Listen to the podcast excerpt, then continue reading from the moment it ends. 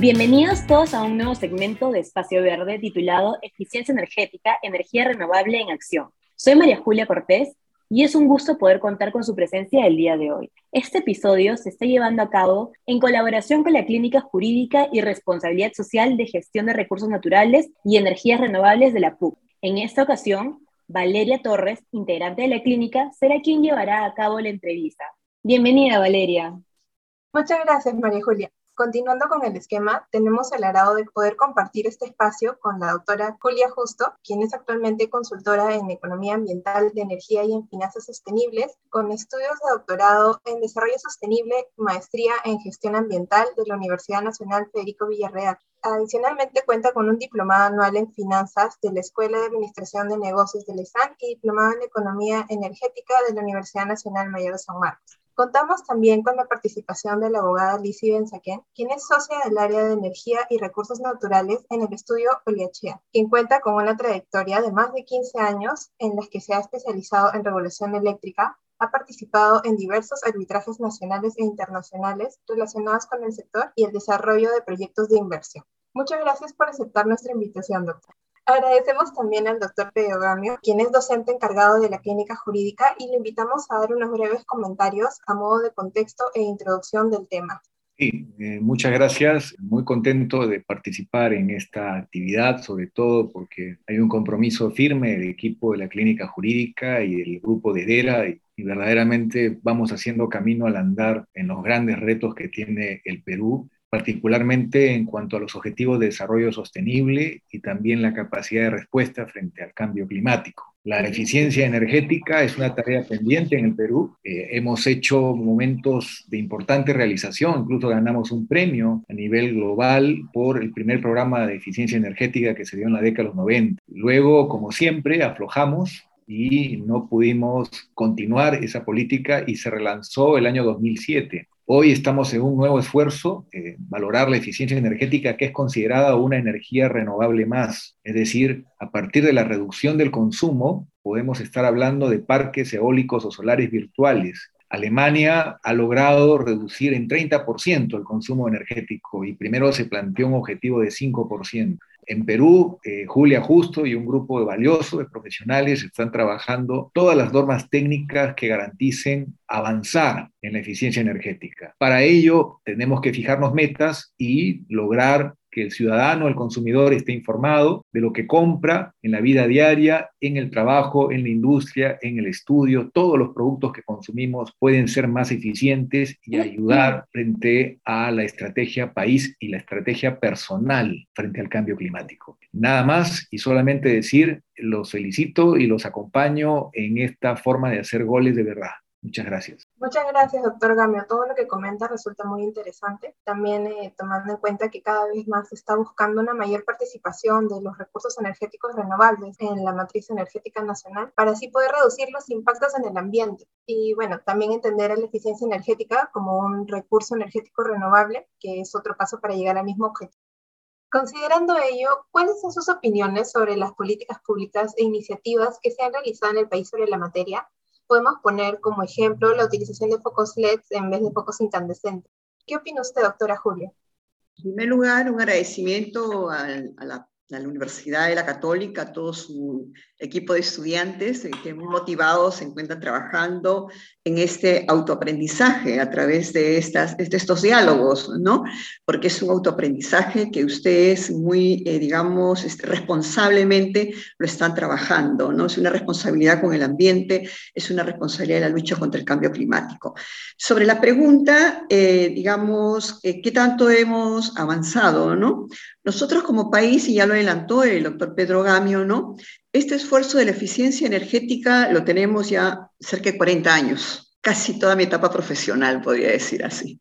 Desde que salí de la universidad, recuerdo bien, ¿no? E hice un trabajo sobre hidrocarburos. Ah, teníamos que sacar la, gasolina del 66 en esa época, ¿no? que era ineficiente, estoy hablando, hace bastante tiempo, de los setenta y tantos. Y de ahí me involucré con el sector energético. Y eh, tanto en lo que era, digamos, eficiencia energética y luego en energías renovables. ¿Qué tanto hemos hecho como país? ¿no? En realidad, un hito muy importante fue la creación de la Secretaría Técnica del Consejo Nacional de Energía, el CONER, en el Ministerio de Energía y Minas. Y luego de ahí se generó el Centro de Conservación de Energía en el 85, ¿no? Entonces, como institucionalidad, el Perú avanzó en esa parte. Pero, eh, digamos, las estrategias implementadoras no eran las más apropiadas, porque estábamos en una etapa en que el costo de la energía era subsidiado. Entonces se, motivaba, se promovía para que se cambien, digamos, solamente los focos en esa oportunidad de eficiencia energética. Pero no se podía conseguir, ¿por qué? Porque no había interés. O sea, desde el punto de vista del costo, no le significaba ningún interés ni para la empresa ni para los consumidores finales domiciliarios. Cuando se sinceraron los precios de la energía, este, a raíz del Fujichok principalmente, ¿no? Entonces ahí recién empezaron, digamos, aplicarse efectivamente los programas de eficiencia energética. Ya el costo de energía ameritaba no efectivamente sustituir por focos más eficientes, ¿no? Y que luego en el camino se han ido desarrollando con el caso de, los focos LED que usted menciona. Entonces, es, ha sido todo un proceso en el país, pero además también cabe mencionar lo siguiente. En lo que es ese trabajo de que tanto hemos hecho como país, el tema de la eficiencia energética siempre ha sido la cenicienta del sector energético, entre políticas públicas del sector energético siempre. Entonces, y esto, digamos, era algo, digamos, contradictorio con los que trabajábamos en energía. Como veíamos que en otros países efectivamente el ahorro de energía se evidenciaba con políticas públicas, en países desarrollados principalmente no, pero en nuestros países, los países latinos, no se evidenciaba tanto. Recientemente, por ejemplo, en el caso de Chile, ahora sí tiene una agenda de política energética fortísima, en donde como punto de esta agenda está el tema de eficiencia energética. Es parte de poder generar mayor oferta de energía para poder atender la demanda de energía, ¿no? En nuestro caso, nunca se ha considerado ese ahorro de energía como la atención de la demanda de energía. O sea, siempre ha sido esfuerzo porque participaba la cooperación internacional. O sea, la cooperación internacional venía, ok, este, también ustedes deben participar de lo que es los programas de eficiencia energética, el Ministerio de Energía y Minas receptivo, muy bien, ¿no? Pero no había una política fuerte al interior, insights dentro del Ministerio de Energía que pudiera empujar, vale decir, alianzas con el sector privado, alianzas con la parte educativa, ¿no? Hubieron chispazos nada más, como el programa del PAE, eh, el programa de ahorro de energía que se dio, yo diría chispazos, pero no, digo, un programa fuerte e intenso, ¿no? Entonces, ya el devenir nos indica que efectivamente, ¿no? El ahorro de energía puede generar una oferta adicional para atender la demanda de energía del país. ¿no? Nosotros en el FONAN hicimos un trabajo intensivo sobre eficiencia energética con las pequeñas y medianas empresas. Y ahí identificamos ¿no? potencial de ahorro de energía más o menos, para que ustedes tengan una idea, con las pequeñas y medianas empresas de cerca de 380 megawatts instalados, que es un montón. ¿no? Solamente con la pequeña y mediana empresa. ¿no? Entonces, eh, de ahí, digamos, nosotros insistentemente hemos dialogado con el Ministerio de Energía para que pudiera considerarse ello, ¿no? Entonces, ¿cuál era la actitud o respuesta del Ministerio de Energía y Minas? No siempre de los grandes números, ¿no? O sea, de pronto, digamos, eh, dejar que se mueva el sector privado gran consumidor, que pudiera, digamos, generar ciertos ahorros, pero son para su autoconsumo de ellos, ¿no? Pero no para atender la demanda nacional. Entonces, ahí tenemos todavía una tarea pendiente de lo que es la eficiencia energética en donde efectivamente ¿no? este tema de los focos LED cumple un rol muy interesante. Entonces, creo que ahí, digamos, es, es una tarea que hay que seguir empujando, ¿no? todo lo que usted comenta es muy importante y tiene que ser bastante considerado. ¿Qué opina usted, doctora Liz? Muchas gracias, Valeria. Yo quería agradecer también a la Clínica Jurídica por esta invitación. No es la primera vez que colaboro con los estudiantes de la PUC y de verdad, pues es, como es mi alma mater, me siento especialmente halagada por su invitación. Muchas gracias. Bueno, ¿qué más puedo yo agregar a lo que dice la doctora Julia? ¿no? Evidentemente ella conoce muchísimo más que yo en estos temas. Yo voy a darle mi, mi humilde opinión sobre el tema. Y efectivamente coincido en el sentido de que Perú ha hecho su tarea. Los eh, diferentes gobiernos han hecho su tarea en el sentido de crear todo este marco regulatorio, todo este, contexto que permite justamente crear condiciones necesarias para que la, la eficiencia energética sea un tema en agenda, sea un tema importante, sea un tema que la gente considere no solamente como un objetivo regulatorio qué sé yo, sino como un tema comercial y que es, rentable. Efectivamente, el tema de eficiencia energética genera mucho movimiento comercial en el mercado, genera, evidentemente, genera ahorros para las propias empresas, por ejemplo, las eh, de la cadena de producción de energía, pero también genera otro tipo de beneficios para distintos agentes del mercado para los propios consumidores, líneas de negocio de empresas, por ejemplo, que hacen las certificaciones, que hacen los, las auditorías, que, en fin, que hacen todas estas cosas, ¿no? Entonces, la, la eficiencia energética es en sí un tema interminable, ¿no? Un tema que se puede desarrollar muchísimo y, y que además obviamente no es su principal, mejor dicho, su principal objetivo es justamente reducir la, los gases de efecto invernadero, generar ahorros, etcétera, pero además genera todo este efecto ¿no? De, de mejorar las condiciones del mercado, etcétera. Y además esto se inserta en, eh, yo creo que de repente puedo hacer el link con lo que decía la doctora Julia, ¿no? De repente en otro momento el tema de la eficiencia energética en el Perú no era, digamos, el, el adecuado para su desarrollo total y es hoy que estamos en esta ola, en esta tendencia mundial de cuidar el ambiente, respetarlo y ver por las generaciones futuras, es que justamente el tema de la, de la eficiencia energética cobra vital importancia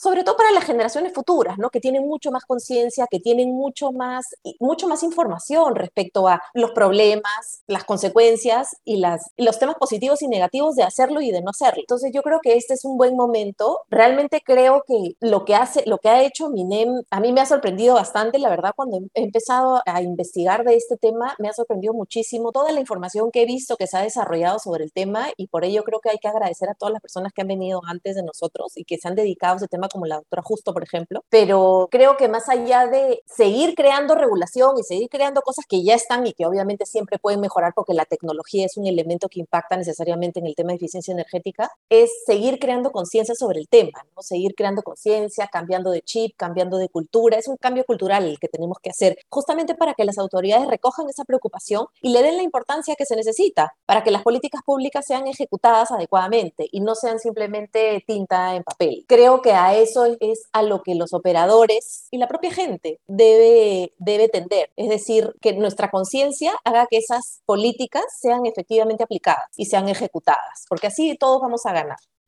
Muchas gracias, doctora Lisi. Justo como menciona, eh, la eficiencia energética es de suma importancia, ¿no? Y a la vez la utilización de este tipo de, de, equipos que tienen mayor eficiencia energética, ya que representan diferentes beneficios, ¿no? No solo los ambientales, como se menciona en el caso de los focos LED, sino que también representan diferentes beneficios económicos, ¿no? Ya que tienen una vida útil que alcanza aproximadamente 50.000 horas, lo cual representa distintos beneficios que a la vez se interrelacionan y son un ganar-ganar para todos los usuarios que los utilizan. Bueno, considerando ello y así como los ejemplos propuestos, ¿usted considera que actualmente en nuestro país existen barreras que impiden o dificultan el cumplimiento de las políticas públicas existentes y la posibilidad de proponer nuevas en materia de eficiencia energética? ¿Podemos comenzar con la doctora Lizzie ahora? Gracias, Valeria.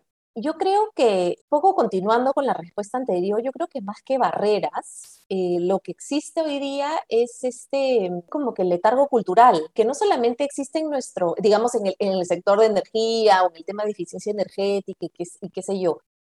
La introducción de nueva tecnología generalmente resulta, digamos, costosa al comienzo, ¿no? Entonces a la gente le cuesta le cuesta cambiar hábitos, le cuesta cambiar cultura, le cuesta cambiar muchas cosas lo que decías hace un rato, ¿no? El propio, el propio tema de los focos LED. Los focos LED evidentemente son más costosos al comienzo, pero su beneficio a largo plazo es, es evidente. Pero a la gente muchas veces le cuesta, cuesta cambiar eso, es, es, un tema de, como decía, una barrera cultural, invertir un poco más para luego obtener un beneficio a largo plazo. Creo que eso es lo que hace falta en nuestro país, seguir creando conciencia sobre el tema, en el sentido que la gente va a ver estos cambios no, de, no a corto plazo, sino a mediano y largo. Entonces creo que la, el tema de la educación y la difusión, la promoción, todo esto que ha venido haciendo el Ministerio y las otras entidades eh, relacionadas con los temas de eficiencia energética es primordial, porque si la gente no tiene esto como objetivo, digamos, o como un, una forma de hacer las cosas, forma de hacer negocio, forma de hacer su vida, forma de, de yo qué sé, una casa inteligente, etcétera,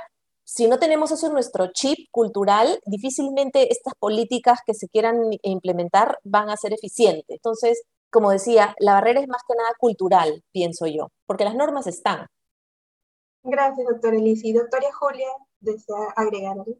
Sí, eh, yo complementaría lo indicado por la doctora Lisi, ¿no? En el sentido de que, además de lo cultural, ¿no? o sea, la actitud, hay actitud, llamemos, del consumidor personal, llamémosle así, y la actitud del consumidor empresarial. Entonces, la actitud del consumidor empresarial es un consumidor mayor. Entonces, el, digamos, y eso obviamente se refleja en la demanda de energía. Si yo hago una mayor demanda de energía, y digamos, y, de acuerdo a las emisiones, eh, eh, digamos, de, GI que se genera, yo como empresario estoy generando más emisiones el tema por el tema del cambio climático, emisiones de CO2. Por el lado del consumidor, llamemos personal, ¿no? Sus emisiones también las genera, pero son menos. Pero también hay una actitud, además de la cultura, ¿no?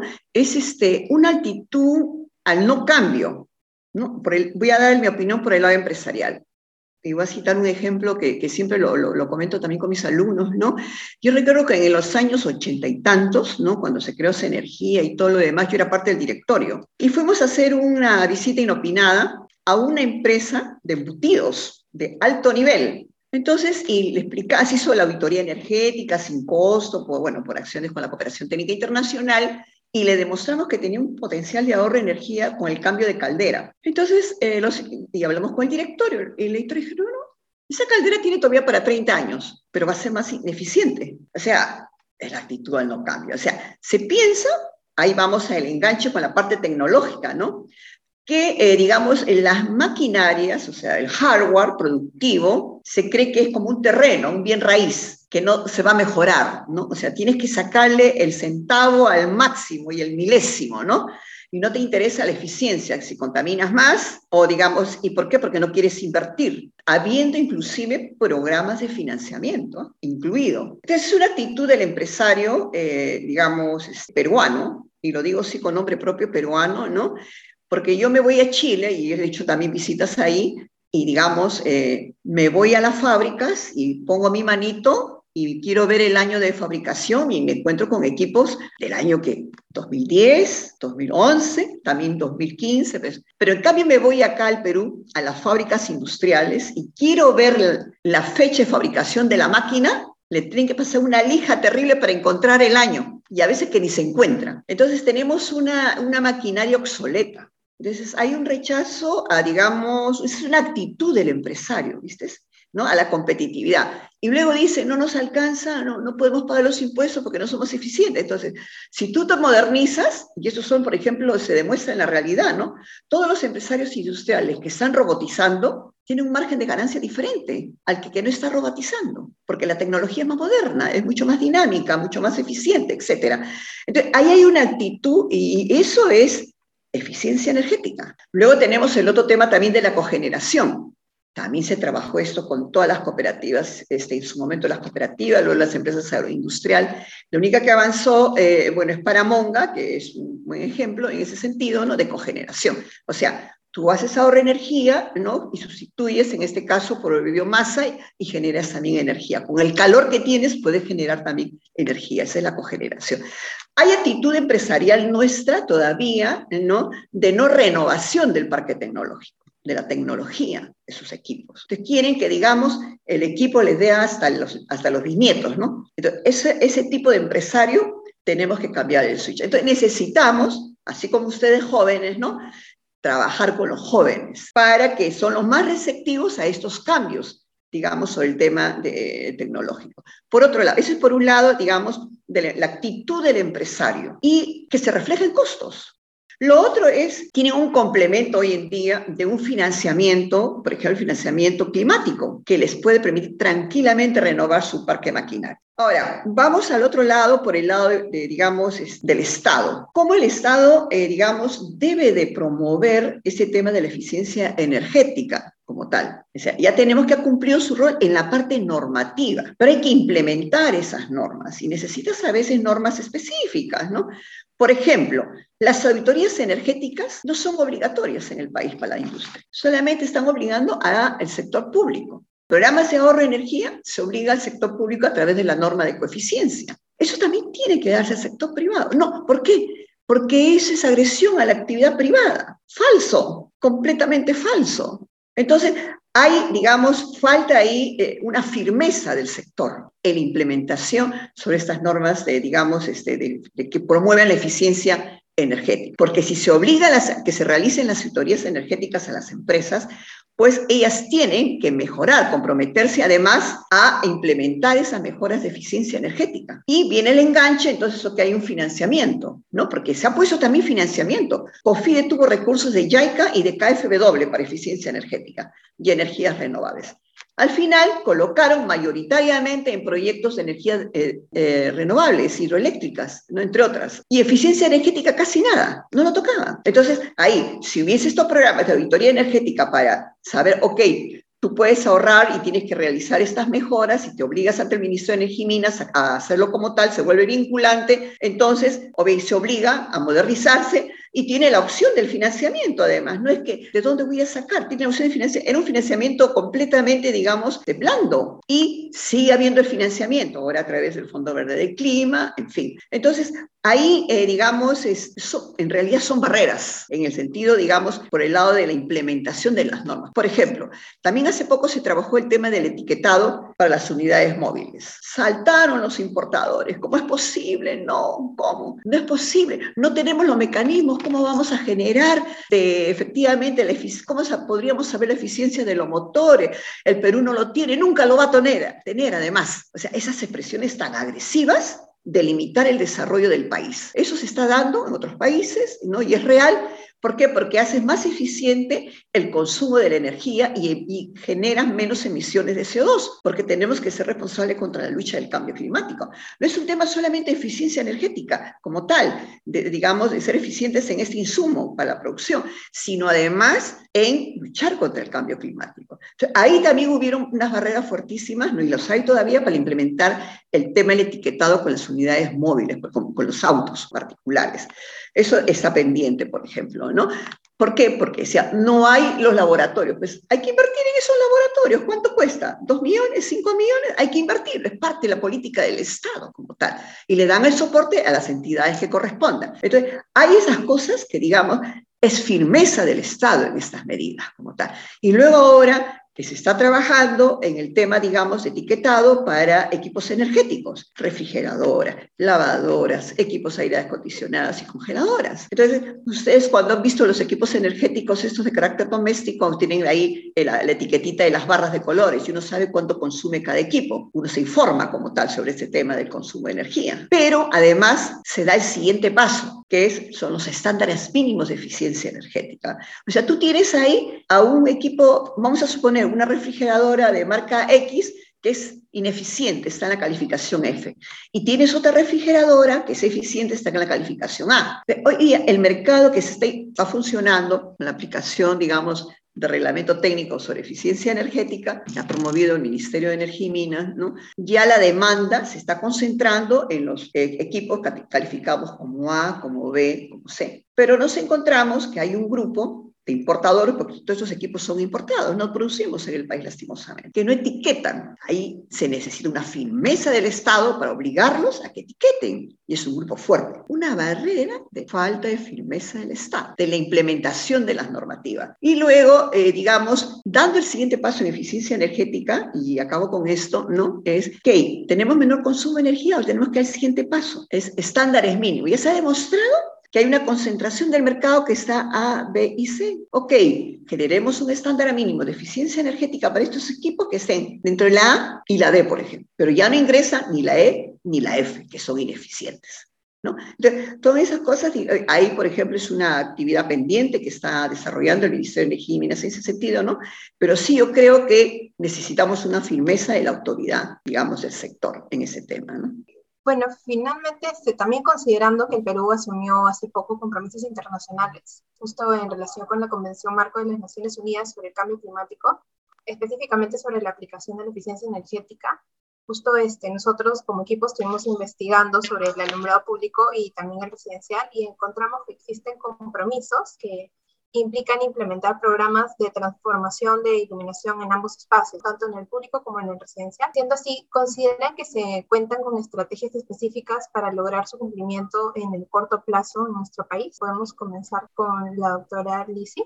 Gracias, Valeria. De todas maneras, quisiera, quisiera recoger algo de lo que comentaba Julia para responder esta pregunta o para hacer el comentario, en el sentido de que efectivamente hay una reticencia, hay una, una reticencia al cambio, sí, de todas maneras hay una reticencia al cambio que, pienso que tiene que ver con, con, este tema cultural, idiosincrasia, reducción de costos, ganancia inmediata, falta de visión a mediano largo plazo, etcétera. Pero esa falta de, disposición al cambio no solamente parte de los privados, sino también del sector público, en cierta medida. Y aquí voy a poner el ejemplo específico de lo que comentas, por ejemplo, del, tema del cambio de la, iluminación en los sistemas públicos y privados. Como ustedes sabrán, las empresas de servicios públicos, las distribuidoras, las concesionarias de distribución de luz, ¿no? En Lima, las que tenemos son Enel Distribución y Luz del Sur, cada igual que todas las, empresas distribuidoras del Perú, ¿okay? Eh, fuera de Lima, todas son propiedad del Estado. Todas tienen que presentar a OSINERMIN estudios de tarifa. Cada cuatro años tienen que presentar su estudio de tarifas, tienen que, eh,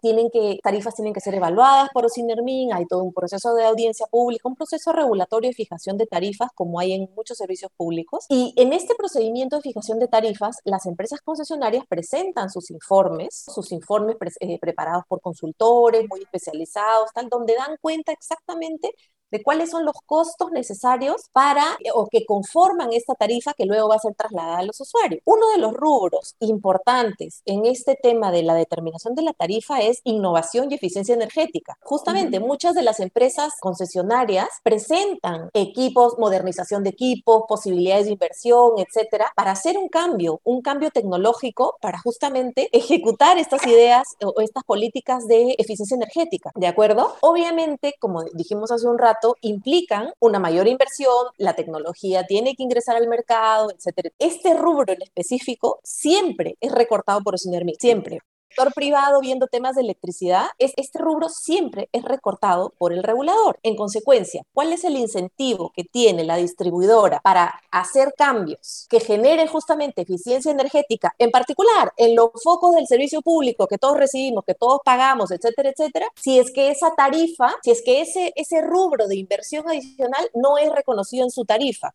Porque recuerden que las empresas de distribución ganan por esa tarifa. Esa tarifa que es regulada, que es reconocida, ellos no pueden poner el precio que les dé la gana. Entonces ahí está justamente esta reticencia al cambio de las autoridades también en el sentido de que deben internalizar de que el tema de eficiencia energética es una necesidad para el servicio público, para el servicio privado, para las personas en su casa, para las personas en su industria, para todo el mundo. Pero debe empezar por ser una política que el propio regulador se crea, se crea, aplique y difunda. Entonces, eh, yo justamente para, para este conversatorio estuvimos investigando y el último, el último informe del consultor de una empresa, que no voy a decir su nombre, una empresa del Estado, proponía a Osinermin para la tarifa del 21 al 24, proponía unas mejoras tecnológicas para efectos de eficiencia energética y Osinermin le dijo, chac, chac, chac, chac, sacó su cuchillo y le dijo, esto no, esto no, esto no, esto no, solo te voy a reconocer así de tarifa. Con lo cual la empresa no tiene ningún incentivo se dan cuenta que al final es como el Estado o, los distintos agentes del Estado son como que eh, el perro que se muerde la cola, ¿no?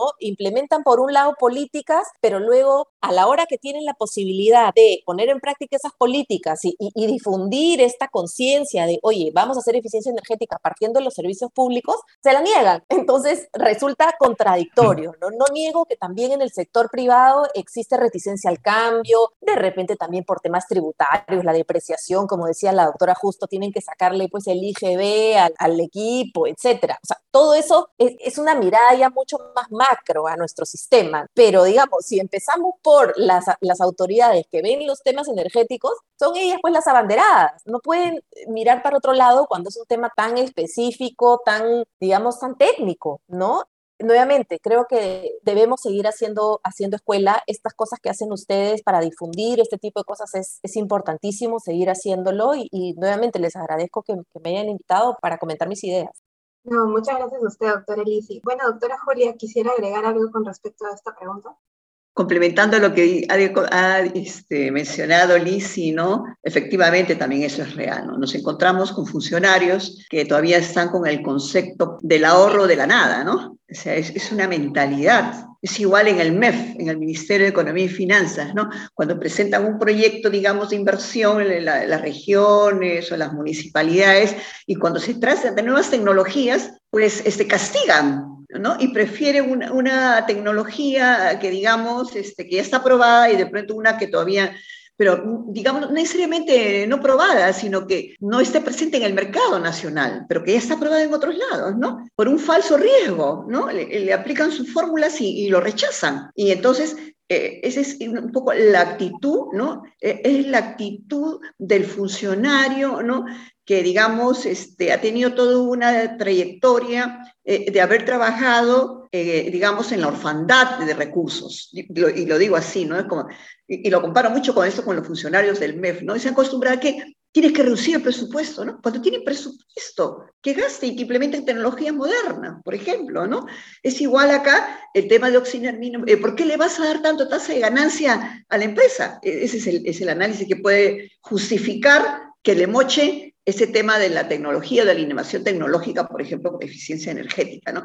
Ese es un poco, eh, digamos, switch que tenemos que incorporar en nuestros profesionales. El tema del componente tecnológico, eso tiene un costo. Y también mencionar acá el costo del talento. Hay que pagar talento. A veces nos encontramos en los concursos, y eso es por eso la desgracia de todas las obras públicas, ¿no? Que ganó el proyecto más económico. ¿Y quién era el dueño? Una persona que no tenía la especialidad, ¿no? los accionistas igualmente y que contrataron al equipo técnico más o menos para ganar el concurso. Y se ponen a hacer a las diablas el, digamos, la obra que han ganado. Eso no puede ser. Hay que pagar talento y, eso, ese es un tema del switch, ¿no? Entonces funciona, y lo que dice, ¿no? Pero si yo eh, apruebo eso, me, me, van a observar. Si tú lo sustentas, nadie te puede observar. En absoluto, el OCE no te dice necesariamente. Si tú lo demuestras efectivamente que es un proyecto que, cumple los requisitos como tal, que justifica el adicional o el digamos, el componente el de valorización complementario para la parte tecnológica, va. Pero hay un riesgo, el temor, no va a venir la Contraloría, pues invita a la Contraloría también al concurso, no hay ningún problema, cuando se habla, digamos, de proyectos de alta tecnología, ¿no? Entonces, y así la cosa es mucho más sana. Entonces, hay todas esas causas que, digamos, este, que son ciertas y son muchas mejoras que tenemos que hacer en nuestro trabajo, tanto por el lado privado, como el lado de la actitud personal de uno mismo también, ¿no? Como por el lado también del Estado. No creo que acá este, todos tenemos que cumplir, eh, digamos, un, rol responsable en ese trabajo, eh, digamos, de ser eh, responsables con el uso de la energía, en la eficiencia energética, y que esto va de la mano con la lucha contra el cambio climático, porque además el país ha suscrito compromisos, compromisos que son obligatorios como país, ¿no? Es el tema, digamos, del Acuerdo de París, acuerdo vinculante, que tenemos que reducir nuestras emisiones al 2030, ya nos hemos comprometido en reducirnos el 40% de las reducciones, 30 con nuestros recursos como país y 10% como, eh, digamos, con la cooperación. Y hay algo muy importante que quiero agregar ahí, ¿no? Que digamos, cuando hablamos que son recursos país, eso significa que, por ejemplo, falta la normativa que regule para que, digamos, esas contribuciones nacionales tengan el carácter de obligatorio y puedan cumplirse. Porque no solamente es que acá está mi relación de contribuciones nacionales, de NDCs, como país entregadas a la Convención Marco de Naciones Unidas, hay que implementarla. Y si hay, digamos, este, realizar inversiones, esas se tienen que prever tanto por el lado del Estado en lo que corresponda y como por el lado privado también generar las normas correspondientes. Allá todavía hay una tarea pendiente y estamos en el 2022 y hay un primer compromiso en el 2030, ¿no? En realidad estamos con plazos bien cortos, ¿no? Pero igual eh, quería comentar esa responsabilidad que tenemos en realidad todos los seres humanos de este planeta de la lucha contra el cambio climático, donde los programas de uso de eficiencia de energía cumplen un rol muy importante. Muchas gracias, doctora Julia. Eh, absolutamente de acuerdo con todo lo mencionado, ¿no? Y también este, recalcar que hace falta metas concretas para el avance con respecto a cada uno de los objetivos de la eficiencia energética. Y bueno, eh, el doctor Pedro Gamio quisiera realizar unos breves comentarios antes de poder finalizar. Sí, muy, muy breve. Me ha picado las ganas de intervenir por las opiniones importantes que he escuchado y solamente acotar lo siguiente. El tema de los medidores inteligentes y las redes inteligentes que fue planteado por las dos distribuidoras, sobre todo una de ellas en Lima, eh, definitivamente guardaba coherencia con lo tratado y concertado y comprometido, como bien Julia ha dicho, por el gobierno peruano. Entonces ahí tenemos un, un, un tema pendiente. No se refleja en, la, en el presupuesto De la República lo mandatorio del Convenio de París, que es vinculante para el Perú. El Perú lo ha ratificado. Entonces, estamos en una suerte de dualidad de mensaje. Por un lado, entregamos compromisos, pero no hacemos la tarea en la gestión de la inversión pública y la inversión y la promoción de la inversión privada anual, que es justamente lo que mencionó la doctora Benzaquén, que es la aprobación de los presupuestos del negocio regulado, que es el negocio de distribución. Allí viene la iniciativa privada y se le corta las alas. Y no solamente a través del criterio discrecional de la aprobación de qué sí y qué no, sino incluso el propio Congreso de la República intenta cambiar reglas de juego e intimida más el cambio con una serie de iniciativas que le quitan predictibilidad al conjunto de reglas para estimular inversión limpia. En resumen, tenemos que pedirle al Estado peruano que sea coherente. Si hemos dicho que vamos a reducir emisiones, ¿cómo lo vamos a reducir? Hay una hoja de ruta con paso 1, paso 2, paso 3. Y en el tema específico de eficiencia energética, ya hemos presentado el compromiso de iluminación eficiente, iluminación LED. También hemos presentado el compromiso de etiquetado de un determinado grupo de electrodomésticos. También hemos avanzado con los vehículos menores y vamos a vehículos mayores. Todo ese, ese proceso no puede ser meramente declarativo. Y ese es el gran problema que tenemos en nuestro país. Y ya no hablo del hemisferio norte, hablo de lo que México ha avanzado en eficiencia energética y el Perú no. Ahí nosotros tenemos un reto importante. Disculpen, pero tenía que eh, complementar las valiosas intervenciones de las colegas. Muchas gracias. No se preocupe, profesor Gamio. Y bueno, por último, para finalizar, le cedo el pase a Mariana Mayé, quien es asistente del curso y quien dará unas últimas palabras para ya finalizar. Adelante, Mariana. Muchas gracias, Valeria. Y bueno, muchas gracias a todos ustedes, doctores, por sus aportes a este segmento. Todo lo conversado creo que se puede decir a manera de conclusión que, bueno, la eficiencia energética es una energía renovable más porque es necesario que se utilice la energía generada por medio de los RER de forma eficiente también, porque no basta con una generación limpia, sino también con una utilización sostenible de la misma.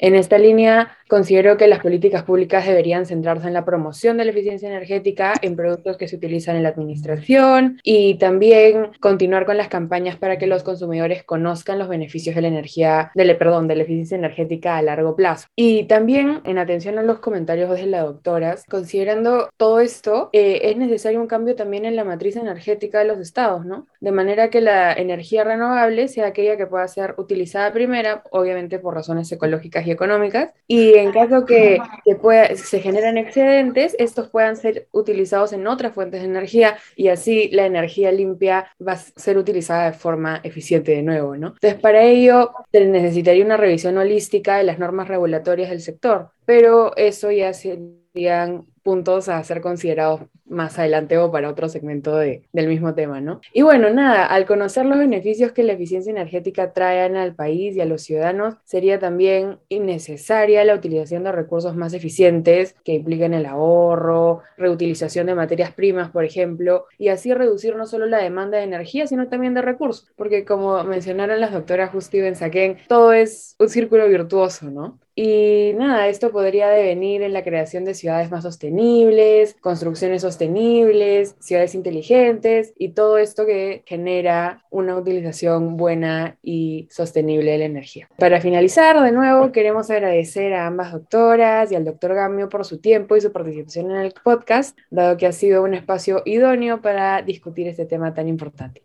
Muchas gracias nuevamente a las personas que nos han acompañado, a la doctora Julia Justo y también de todas maneras a la abogada Lisi. También agradecemos el acompañamiento del doctor Pedro Gamio y también a la clínica jurídica. No se olviden de seguirnos en nuestras redes sociales como arroba ederapuc para encontrar más novedades como esta y de actualidad ambiental. Gracias por estar aquí y que tengas un excelente día. Nos encontraremos en los próximos episodios. Hasta pronto.